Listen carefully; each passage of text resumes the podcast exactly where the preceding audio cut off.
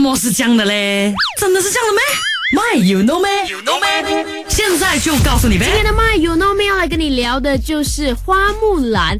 其实花木兰她是真实存在，还是她只是一个故事的角色呢？